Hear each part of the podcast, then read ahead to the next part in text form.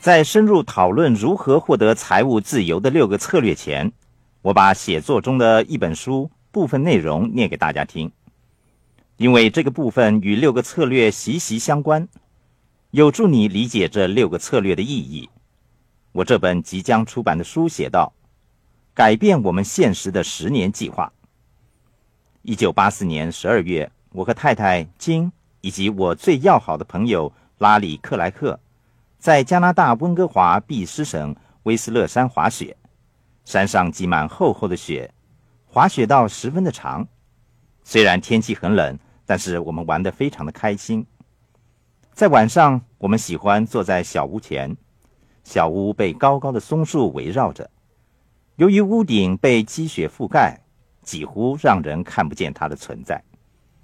每个晚上，我们围坐在火堆前，讨论着未来的大计。我们对未来都有很大的期望，可是手头上资金有限。当时我和太太可说是一贫如洗，拉里的资金则投放在新的业务上。我们习惯在每天晚上深夜进行讨论，我们会讨论到最近读过的书，也会听一些有关教育的录音带，然后再做深入讨论。在新年那一天，我们像以往一样。为新一年定下目标。不同的是，拉里提议我们为来年定出能够改变我们现实的目标。他说：“我们何不写下怎样获得财务自由的大计？”我留心听着拉里说话，可是我不知道他的话跟我的现实有什么关系。我大表怀疑的问：“财务自由？把财务自由的大计写下来？”作为一个承诺，拉里说：“是的，我们经常说要在财务上获得自由。我认为我们不该只说空话，这是我们贯彻实行的时候了。”我和太太手头上已经没有多余的钱。听到拉里这番说话，我俩面面相觑。火堆中的火光把我俩脸上的疑虑彻底映照了出来。我说：“这个主意不错。”可是我在来年应该把精神集中在维持生计方面。我经营的维克劳尼龙钱包公司在一九七九年倒闭后，我花了五年多的时间来收拾和重建这门生意，最后我还是离开了它。我离开是因为这门生意已经转型，我们不再在美国生产这种产品。为了提高竞争力，我们把生产线迁移到中国、台湾和韩国。虽然这门生意让我赚了许多钱，但是忍受不了以压榨工人、雇佣童工的方式来获取财富，所以我选择了离开。我离开的时候只取回小量资产，我不可以经营一门违背良心的生意。而且我从事这个行业已经有八个年头，学到了很多东西。我学会了如何创建、破坏和重建企业。虽然我离开的时候只有少量的金钱，但我得到了最宝贵的经验和知识。拉里说：“罗伯特，你太懦弱了。我们每年定下简单的目标是没有多大意义的。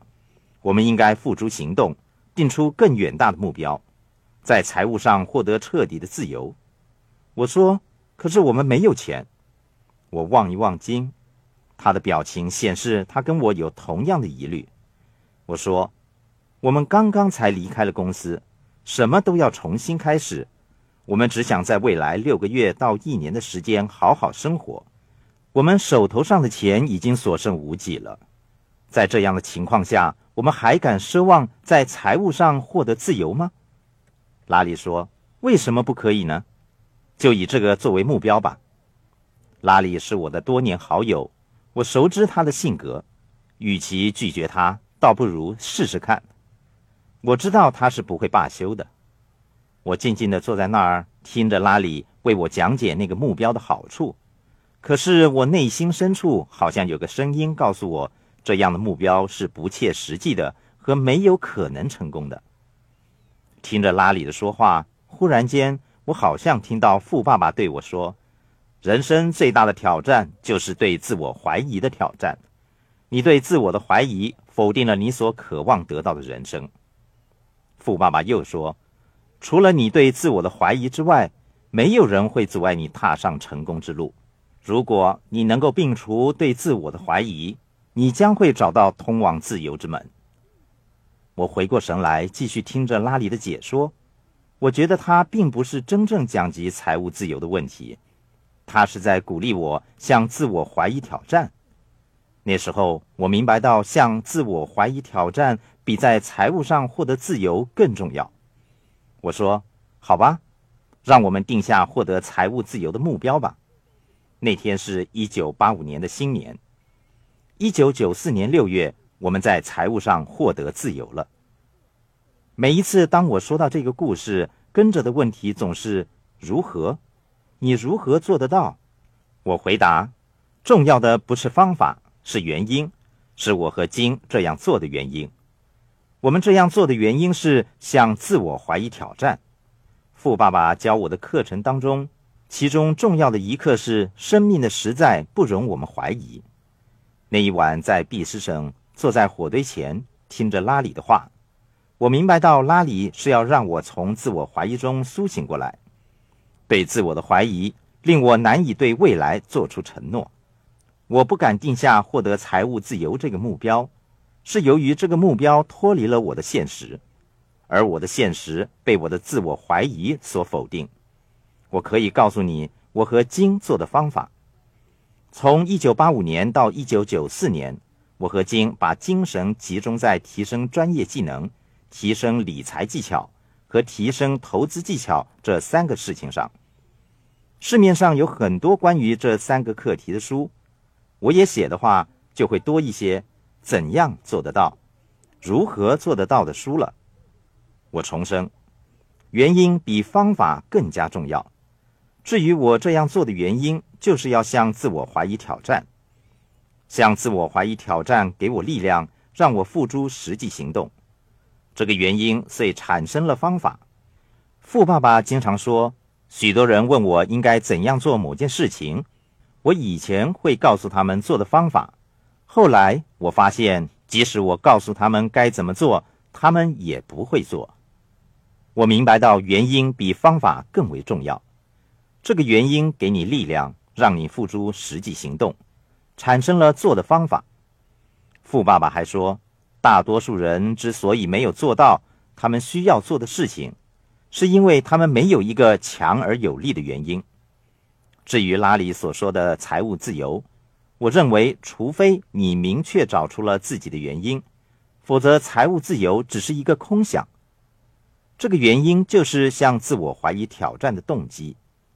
当有人问我如何在十年之内在财务上获得自由的时候，我会说：我首先要知道我想在财务上获得自由的原因。一旦找出了你的原因，方法便来得轻而易举。如果你找不出你的原因，你一生便会了无止境的在追寻一个较为容易的方法。富爸爸说：人们之所以想知道容易通往财富的路。是因为他们没有一个有力量的原因，这个就是通过快车道和高速公路致富的原因。容易通往财富的路就像死胡同，最后往往让你陷入僵局。在这个课程开始的时候，我曾经表示会跟大家分享致富的经验，如何获得足够的财富，让我在四十七岁退休的方法，这是非常容易的。我会遵守承诺。问题是，即使我能够证明每个人都可以做到和我和金所做的，即获得财务自由，可提早或在年轻的时候退休，可是大多数的人都不会做。正如富爸爸说的那样，如果原因的力量不够强，即使面前已经有一个最容易的方法，人们也只会追寻一个较容易的方法。